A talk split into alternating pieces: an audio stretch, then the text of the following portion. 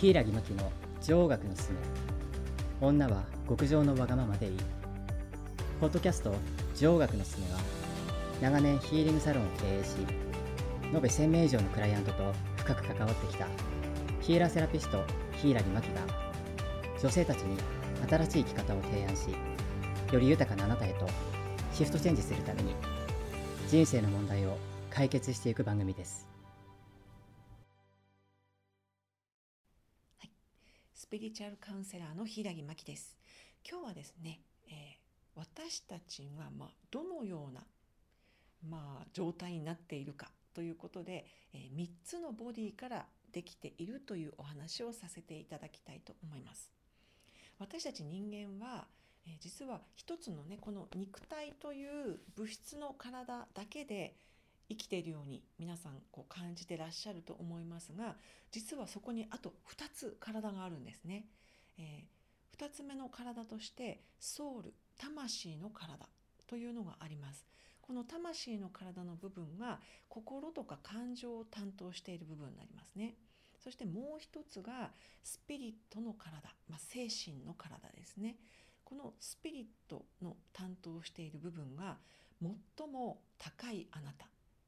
最も、えー高次なあなたっていう言い方もしたりしますよね。それがまあ別のねそのスピリチュアリストの方たちは、まあ、ハイヤーセルフみたいな名前で言ったりもするかもしれません。まあ、ですが私私はちょっとねスピリットっていう言い方をしています。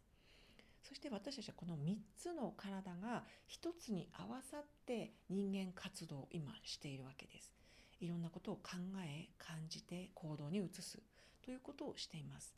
そして私たちの、まあ、行動を決めるのは心感情というものが行動を決定づけるんですね。だけどこの心ソウルのね体がですね実はすごく不安定なんです。魂っていうとすごくね揺るぎないものっていうふうに皆さん思っちゃうかもしれないですけども魂は実はねすごく揺れます心とか感情なので、ね、なのでなんか、人に何か言われてショック受けたりすると揺れるし、えー自分が何かうまくできないと落ち込んで揺れるしっていうふうに心ソウルの体というのはやっぱりね結構不安定だったりします。で、えー、とじゃあスピリットはどうなのかっていうとスピリットは完全に揺るがない最も高いあなたなのでこのスピリットがまああなたの人生の答えを全て知っている存在ということになります。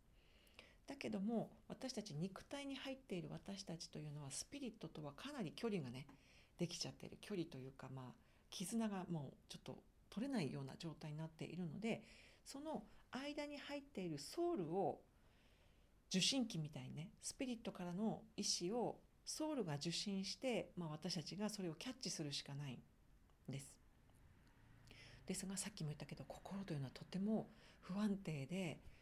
なんていうの受信機としてはねかなり揺れ動くんですね。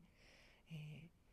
だけども私たちはスピリットが考えていることを心がキャッチしてそれを行動に移すという生き方が実は一番幸福感を感じる生き方なんです。昔の過去のマスターたちは、えーそれを三位一体という生き方で、まあ、ちょっとね後世にそういう言葉を残してくれていますがそれと同じことです。悟りの境地とも言いますね。そのスピリットとソウルと行動が同じ方向を向いているこれが最も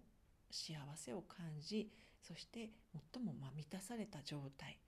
しかも周りの人にとってもものすごくその助かる存在という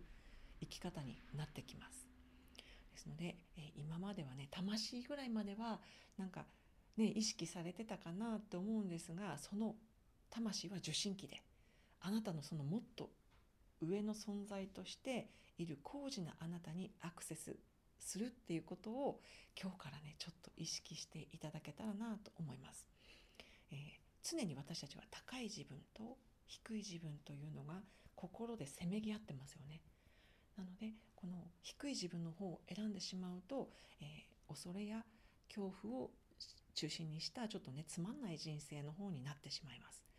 なので高次な自分にぜひアクセスしていただけたらなと思います。じゃあ、平木真希でした。